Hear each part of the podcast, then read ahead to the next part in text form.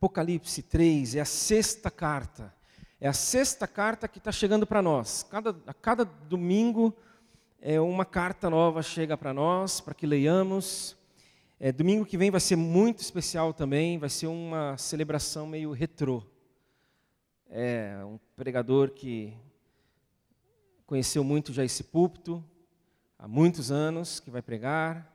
A banda, pessoas que não são mais integrantes da banda vão, vão conduzir a gente. Vai ser diferente, vai ser gostoso domingo que vem.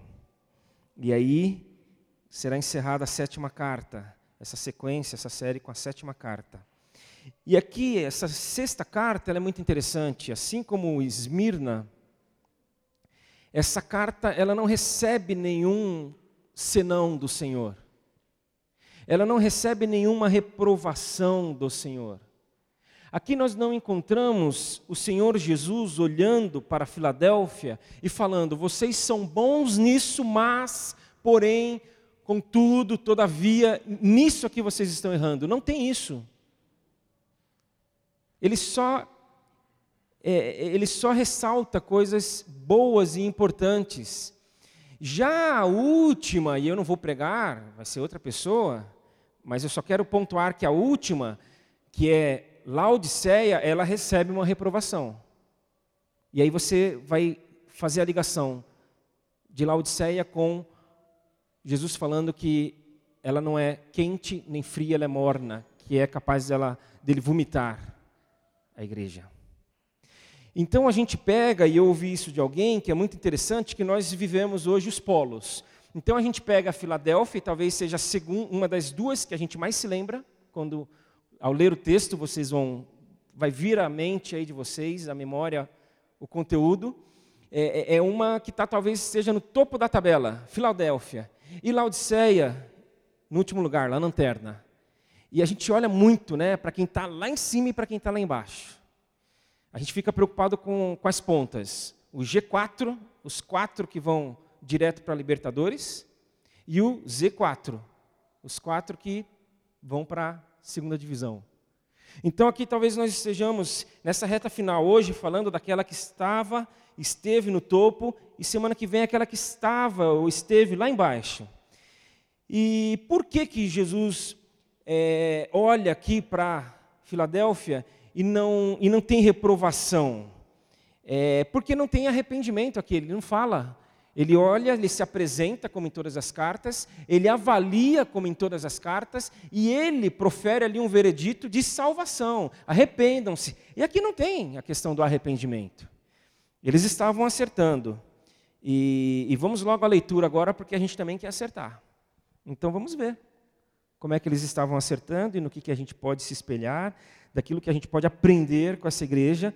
Apocalipse 3, de 7 a 13, que diz seguinte: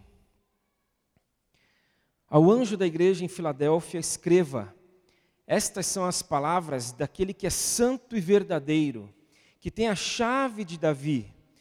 O que ele abre, ninguém pode fechar, e o que ele fecha, ninguém pode abrir. Conheço as suas obras. Eis que coloquei diante de você uma porta aberta que ninguém pode fechar. Sei que você tem pouca força mas guardou a minha palavra e não negou o meu nome. Veja o que farei com aqueles que são sinagoga de Satanás e que se dizem judeus e não são, mas são mentirosos. Farei que eles se prostrem aos seus pés e reconheçam que eu o amei. Visto que você guardou a minha palavra de exortação, a perseverança, eu também o guardei da hora da provação que está para vir sobre todo o mundo, para pôr à prova os que habitam na terra. Venho em breve, retenha o que você tem, para que ninguém tome a sua coroa. Farei do vencedor uma coluna no santuário do meu Deus, e dali ele jamais sairá.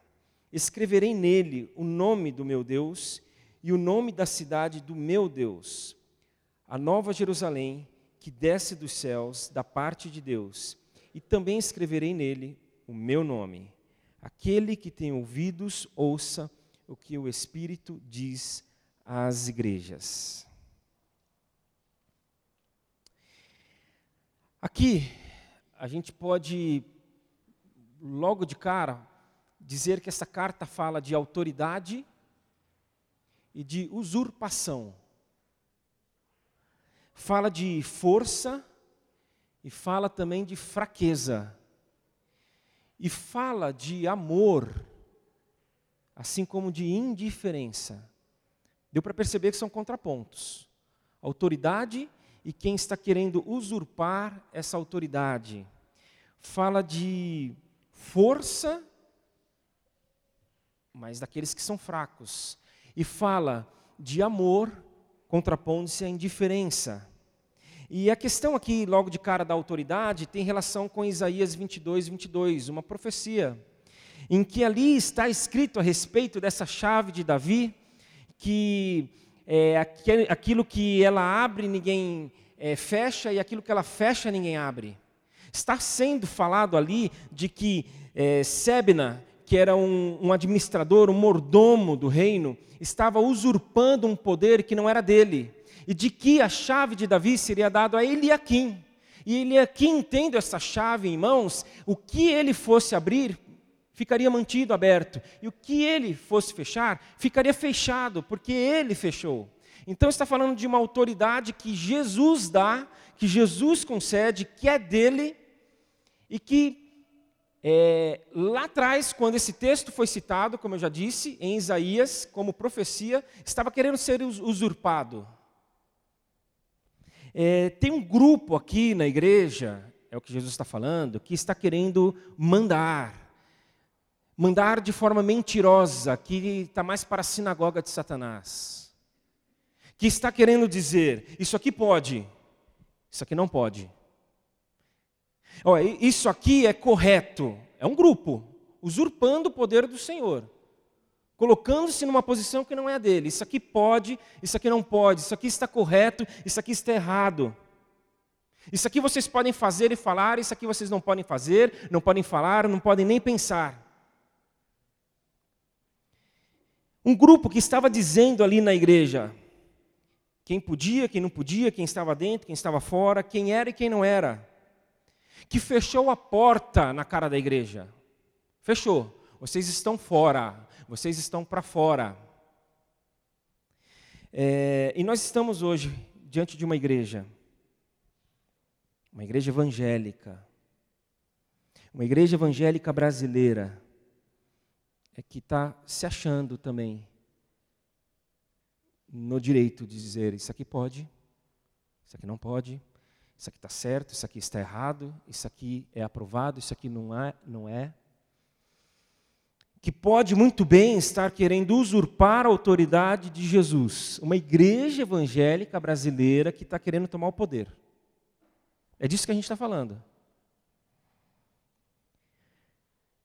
eu vou usar esse termo, não tem como usar outro, é uma igreja tão bizarra, uma igreja tão pirada, que, que tem tido tantas preocupações com influências, é, que a igreja pode estar sofrendo com perigos, com danos, com o mal, que tem tido preocupação com. Por exemplo, teve um livro aí essa semana que foi compartilhado, um trecho de um livro, de uma autora super renomada, um livro que tem mais de 30 anos. E aí foi pensado um trecho desse livro infantil fora do contexto e aí causou-se um rebuliço. É essa igreja. É essa igreja que um jogador de futebol faz uma comemoração. Faz uma comemoração, não dá nem para fazer aqui, talvez alguns adolescentes consigam. Olha lá, Rafa já conseguiu, é fantástico essa geração. Ele fez uma comemoração que chamou a atenção de todo mundo. Num gol que ele fez, um jogador do campeonato inglês. E aí pronto, entre tantas coisas que começaram a falar que aquela máquina, máscara significava, é que tinha a ver com o demônio. Aí depois saiu a explicação. Tinha a ver com a, a, o povo nativo dele lá da África, que quando presos, é, o que se fazia com os presos era arrancar o olho. E quem saía ileso, sem ter seu olho arrancado, fazia este sinal para dizer: Olha, eu não tive meu olho arrancado. Uma igreja que, que aí o Pokémon volta como voltou, com dia, data e hora marcada. Não, é do diabo. Não é possível, gente. Só pode ter o diabo por trás, porque, olha, está todo mundo com, com esse negócio, com essa febre. Gente, mas chegou carta, né? Chegou carta. E, para quem? É, é, Jesus escreveu a quem essas cartas? Jesus se apresentou, ele avaliou, ele está propondo um caminho de arrependimento e salvação. Para quem? Nós vamos olhar para quem? Para nós. Então, enquanto a gente está preocupado se é do Pokémon, se é máscara, se não é, e esse livro e aquele filme, a carta foi destinada a nós. Uma igreja que está buscando usurpar o poder. É golpe, gente. Não estou falando aí da Dilma, tá? Eu estou falando de um golpe muito maior, é um golpe contra o Senhor. Está vendo como eu não estou falando da Dilma? É um golpe contra o dono da igreja, é golpe. É como se nós falássemos para Deus: Senhor, o senhor está um pouquinho avançado na idade, né? Não dá nem para contar a sua idade mais, é toda a eternidade. É, mas parece que o Senhor não está percebendo, o Senhor está permitindo algumas coisas, Senhor, o Senhor está tolerando outras. É, é, o Senhor parece que é, não está vendo o que, que eles estão querendo fazer, Senhor. Senhor, faz o seguinte, dá o poder para nós, Senhor. Descansa um pouquinho aí. É, afinal, Senhor, nós somos 60 milhões de evangélicos. Aí o Senhor ouve isso e fala: Oi? 60 milhões de evangélicos? Exemplo: Rio de Janeiro. Rio de Janeiro, muito possivelmente, é o estado brasileiro mais evangelizado, mais evangélico, digamos assim com o maior número de evangélicos. Gente, o que, está acontecendo no Rio de Janeiro? O que, que está acontecendo naquele estado, naquela cidade, conhecida como cidade maravilhosa? Nos seus últimos 20 anos, todos os governadores e presidentes da Assembleia Legislativa foram presos nos últimos 20, dos últimos 20 anos estão presos. Procura depois o número de mortos civis, policiais mortos diariamente no último trimestre, neste ano de 2018, lá no Rio de Janeiro. Está como uma intervenção militar, gente. Então a gente fala, Senhor, parece que o Senhor não está vendo direito o que está acontecendo no nosso país, então deixa com a gente, nós somos 60 milhões. Aí ele fala, oi?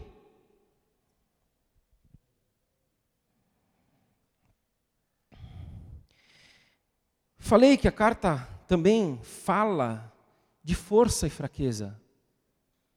Autoridade, uma chave de Davi, cuja porta que é aberta ninguém fecha e aquela que é fechada ninguém abre contrapondo-se a uma usurpação de uma igreja que está querendo poder, e aí que fala também de força, de fraqueza. E fala, eu sei que você tem pouca força. É o que Jesus falou a essa igreja. Eu conheço as tuas obras, eu conheço vocês. Vocês têm pouca força. Jesus está se dirigindo a uma igreja que está vivendo sob pressão, sob perseguição, por isso que ele fala que vocês perseveraram, vocês não abandonaram o meu nome. Uma igreja que está sendo oprimida, subjugada, exigida, recriminada, discriminada. Talvez, inclusive, por dizer: nós vamos deixar o poder nas mãos do Senhor. O poder é dele e dele nós não queremos mexer. Esta igreja, esse grupo, esse grupo, não a sinagoga de Satanás, ele sabe o que é melhor. Ele tem condições. Nós vamos continuar confiando.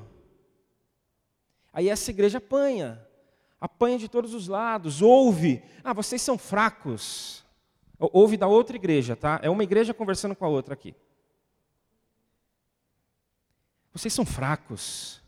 Vocês são isentões. Vocês ficam em cima do muro. Vocês não se decidem.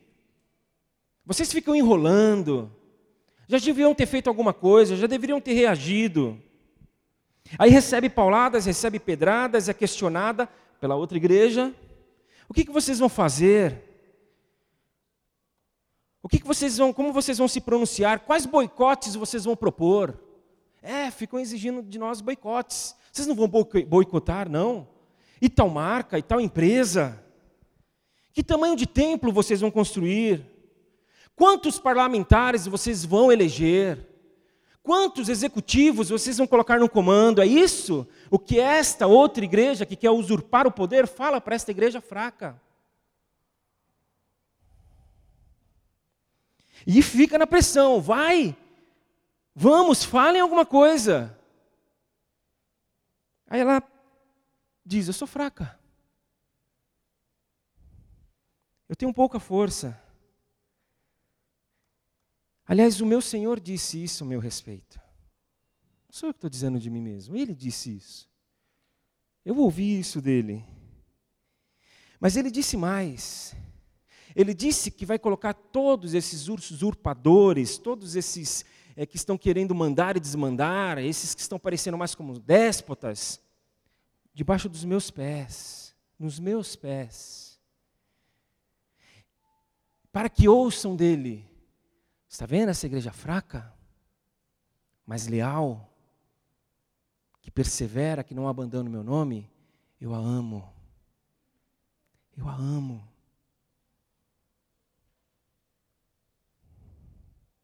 Meu favor recai sobre eles, sobre essa igreja, sobre ela. Eles são meus filhos amados em quem eu tenho prazer. Jesus ouviu isso. Jesus ouviu essas palavras do Pai, de que ele era o filho amado do Pai, em quem o Pai tinha e tem muito prazer, no seu batismo. E se você for para o contexto do texto em que está inserido o batismo, narrado o batismo de Jesus, você vai ver que Jesus não havia feito nada ainda. Jesus não havia expulsado um demônio, ele não havia curado uma pessoa, ele não havia, não havia é, é, é, é, compartilhado nenhum dos seus sermões ainda. E não tendo feito nada, mas por ser quem ele era, ele ouviu: Eu te amo, filho. Eu te amo muito, filho. Eu tenho prazer em você. Imagina Jesus questionando o pai: Mas pai, eu não fiz nada ainda. Como é que o senhor me ama? Como é que o senhor tem prazer em mim? Eu nem comecei. Não, mas você é, não precisava ter começado.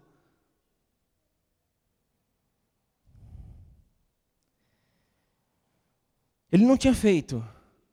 Mas aí depois, ele fez tudo. Depois ele fez tudo. É, aí tudo é o que? Ele dominou o mundo? Não, ele amou. Ele não havia feito nada. Aí ele ouve: Eu te amo, meu filho. Pai, é o que eu precisava ouvir para amar essa gente agora também. Então ele não tinha feito nada, aí quando você ouve assim, depois ele fez tudo, nossa, ele foi dominar o mundo. É, o, o Marcos é que brinca sempre, né?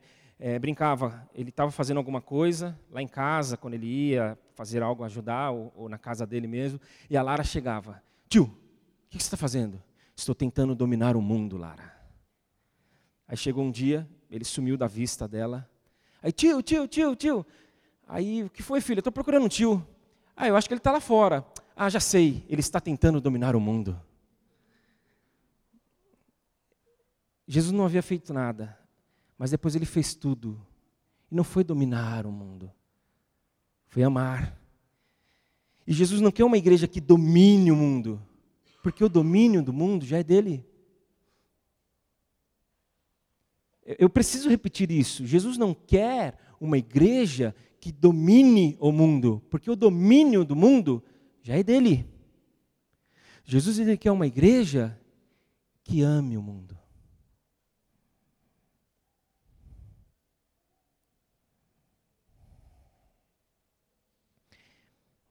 já disse aqui da limpeza que vai acontecer semana que vem. E, e, e muito legal em relação a ontem, em parênteses, porque tem a ver com a questão da limpeza que eu quero ilustrar. Eu fui perguntando para várias pessoas que aqui vieram e que não não são do nosso meio, né? Que eu vi que não eram, que não são do nosso meio, fui perguntando: como é que você ficou sabendo do dia da doação aqui? Ah, pelo jornal. Ah, eu ouvi na rádio. Várias pessoas falaram que ouviram na rádio. Ah, eu na TV. Outra, ah, pelo um vídeo do WhatsApp, minha mãe recebeu e me mostrou. É interessante isso, como funciona, né, gente? E aí, para o dia da limpeza, a, a, uma TV é, em articulação que a Ana. Ah, não, foi um, é, essa TV foi, foi o Marcelo Bueno, a, a outra foi a Ana Augusta. Mas a TV me contatou para falar do dia da limpeza, para querer saber melhor. Aí eu expliquei um pouco, eles já tinham é, um pouco do nosso material lá que o Marcelo já havia passado. E aí eu falei assim, é, mas é, é para fazer a cobertura ou vocês vão divulgar? Né? Eu queria saber, porque eles decidem se ele, é mais interessante para eles uma matéria de divulgação ou de cobertura depois. Quando for acontecer a ação, eles vão lá fazer a cobertura. Ela falou, não, para fazer a cobertura. Aí tem no nosso texto escrito dos kits, que a gente precisa saber quantos voluntários para poder é, adquirir os kits na, na quantidade certa. Ela falou: esses coletes, é, vocês vão ter é, neles a logo da igreja? Eu falei: não, não, não temos essa ideia. A gente quer. Aí eu mandei para ela na hora pelo WhatsApp, caso ela não tivesse visto ainda, a gente quer colocar, quem sabe, o logo da campanha, do Dia Mundial da Limpeza. Ela, ah, bom, porque você sabe, né? Nós somos aqui é, a, a, emissora é, é, é, da igreja, aí vocês já entenderam de qual é a emissora que eu estou falando. E aí, se colocar lá que vocês são de igreja também, pode não ser uma boa, e pode complicar. Falei, ó, sem problema. O importante é que eles querendo fazer a cobertura, muita gente assista, para que ano que vem é, a gente varre essa cidade, literalmente, é, para o bem, no mesmo no Dia Mundial do ano que vem. Aí eu fiquei pensando hoje cedo, gente. Falei, ah, mas se ela vier para mim ou para qualquer um de vocês, então presta atenção, a gente vai combinar uma coisa aqui agora, beleza? Se ela vier com uma pergunta, por que, que vocês estão fazendo isso? A gente vai responder. Aí a gente vai responder assim, porque nós temos um projeto. Aí a moça vai falar: Nossa, eu disse para não falar que é de igreja, ele vai falar que tem um projeto de poder, ele vai acabar com tudo aqui, quer ver? É, nós temos um projeto. Aí ela: Do que? Qual?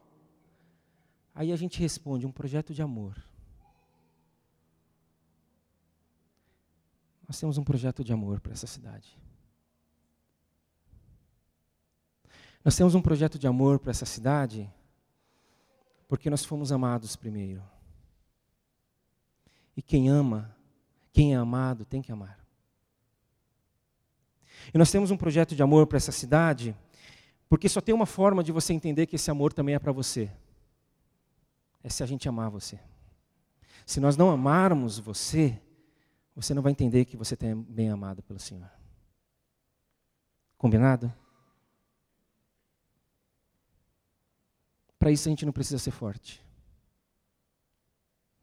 Para isso a gente só precisa ser como Filadélfia, fiel e leal à palavra do Senhor. Porque o projeto que ele tem para nós é de amor. E nós vamos orar cantando que para que isso aconteça, a gente precisa consagrar todo o nosso ser a ele. Todo. E todo é todo, gente. É, eu sei que é meu, é, não é fácil, mas todo é todo. Porque todo o nosso ser consagrado significa as nossas ideias, as nossas intenções, os nossos pensamentos, as nossas vontades, as nossas preferências. Então, todo o nosso ser. É o que nós vamos orar, cantando. E eu te convido a fazer isso. É o único que é digno de receber. É, é interessante que às vezes vários dos que divulgaram aí, e nós vamos divulgar mais a limpeza essa semana, os flyers estão ali à saída. Pegue, não, não vá sem, é, ao menos um pouco nas suas mãos. Da semana passada era frente e verso, doação e limpeza. Agora nós fizemos mais mil para esta semana, só frente com da limpeza. Mas aqueles que puderam divulgar, eu sei que ouviram de muitas pessoas, puxa, que bacana, parabéns, que iniciativa, vocês são dez. Não, ao único que é digno de receber. Ao único que é digno de receber.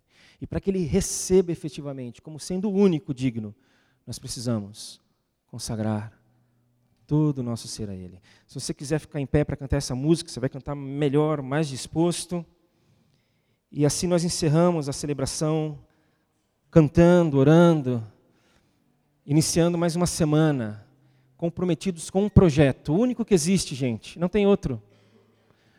Não se engane, não existe projeto de poder do Senhor para a sua igreja. Existe um belo magnífico, único e eterno projeto de amor. Para isso, vamos consagrar todo o nosso ser a Ele.